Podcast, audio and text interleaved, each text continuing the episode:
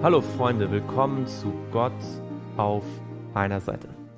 Heute mit Seite 5. Lasst uns gemeinsam beten. Lieber Vater im Himmel, wir haben gesehen, dass obwohl wir in Sünde gefallen sind, du uns nicht aufgibst, sondern einen Plan erdacht hast, um uns zu retten. Hilf uns auch heute, diesen Plan zu sehen in deinem Wort. Das bitten wir im Namen Jesu. Amen. Wir machen weiter mit 1. Mose 4, Vers 1. Und Adam erkannte seine Frau Eva, und sie wurde schwanger und gebar den Kain, und sie sprach, ich habe einen Mann erworben, mit der Hilfe des Herrn. Und weiter gebar sie seinen Bruder Abel, und Abel wurde ein Schafhirte, Kain aber ein Ackerbauer. Und es geschah nach geraumer Zeit, dass Kain dem Herrn ein Opfer darbrachte von den Früchten des Erdbodens. Und auch Abel brachte ein Opfer dar von den Erstlingen seiner Schafe und von ihrem Fett.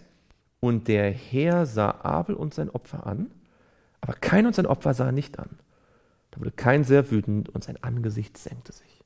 Wir haben von dem Opfer schon in 1. Mose 3 gelesen, ohne das vielleicht so richtig gesehen zu haben. Denn Gott hatte ja Kleider aus Fell gegeben. Felle wachsen nicht an Bäumen. Felle kommen von Tieren. Gott wollte illustrieren, dass der Sünde sollt wirklich der Tod ist. Dass die Sünde zum Tod führt und dass die Menschen nur deswegen weiterleben können und eine Hoffnung auf ewiges Leben haben, weil jemand anders für sie stirbt. Das war alles noch so etwas in mysteriöse Symbolsprache gekleidet. Aber es war ganz deutlich, dass er selbst, Gott, der Schlange den Kopf zertreten würde. Er selbst würde Krieg führen gegen sie. Das Opfer sollte also den kommenden Erlöser darstellen.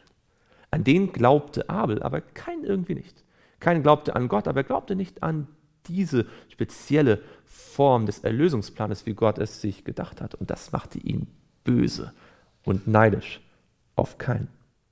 Und der Herr sprach zu Kain, warum bist du so wütend? Und warum senkt sich dein Angesicht? Ist es nicht so, wenn du Gutes tust, so darfst du dein Haupt erheben. Wenn du aber nicht Gutes tust, so lauert die Sünde vor der Tür und ihr Verlangen ist auf dich gerichtet. Du aber sollst über sie herrschen. Gott kennt unsere Emotionen. Wenn du heute aufgewacht bist und böse bist auf jemanden, zornig bist, eifersüchtig, neidisch. Gott weiß es. Und Gott fragt dich heute schon, warum tust du das? Es gibt die Möglichkeit, das alles abzugeben. Es gibt die Möglichkeit, zu den Füßen Jesu diese Sünde zu geben. Vers 8. Und kein redete mit seinem Bruder Abel. Es geschah, als sie auf dem Feld waren, da hob sich kein gegen seinen Bruder Abel und schlug ihn tot. Böse Gedanken führen später einmal zu bösen Taten. Mord beginnt immer im Herzen. Die Dinge, die wir im Herzen falsch tun, haben schreckliche Konsequenzen. Aber Gott gibt keinig auf. Da sprach der Herr zu Kain, wo ist dein Bruder Abel? Er antwortete, ich weiß es nicht, soll ich meines Bruders Hüter sein? Er aber sprach, was hast du getan? Horch, die Stimme des Blutes deines Bruders schreit zu mir von dem Erdboden. Und nun sollst du verflucht sein, von dem Erdboden hinweg, der seinen Mund aufgetan hat, um das Blut deines Bruders von deiner Hand zu empfangen. Wenn du den Erdboden bebaust, soll er dir künftig seinen Ertrag nicht mehr geben. Ruhelos und flüchtig sollst du sein auf der Erde. Gott hat sich wieder an Kain gewendet. Er redet mit Kain viel mehr als mit Abel in dieser Geschichte. Aber keiner hat kein Interesse. Er lügt ihn an. Er, er will nichts von Gott wissen und deswegen kann Gott ihm nicht helfen. Alles, was jetzt bleibt, ist Fluch. Und kein sprach zum Herrn, meine Strafe ist zu groß, als dass sie, zu groß, als dass sie tragen könnte. Siehe, du vertreibst mich heute von dem Erdboden und ich muss mich vor deinem Angesicht verbergen und ruhelos und flüchtig sein auf der Erde. Es wird geschehen, dass mich totschlägt, wer mich findet. Da sprach der Herr zu ihm, für wahr, wer kein totschlägt. Der zieht sich siebenfache Rache zu und der Herr gab dem kein Zeichen, damit ihn niemand erschlage, wenn er ihn fände. Und kein ging hinweg von dem Angesicht des Herrn und wohnte im Land nordöstlich von ihnen. Ist nicht interessant? Kein wollte kein Lamm schlachten, dafür hat er dann seinen Bruder getötet. Und er wollte nicht seine Sünde auf einen Erlöser übertragen, aber dann war ihm seine eigene Sünde zu schwer. Wer sündigt, handelt nicht mehr wirklich rational.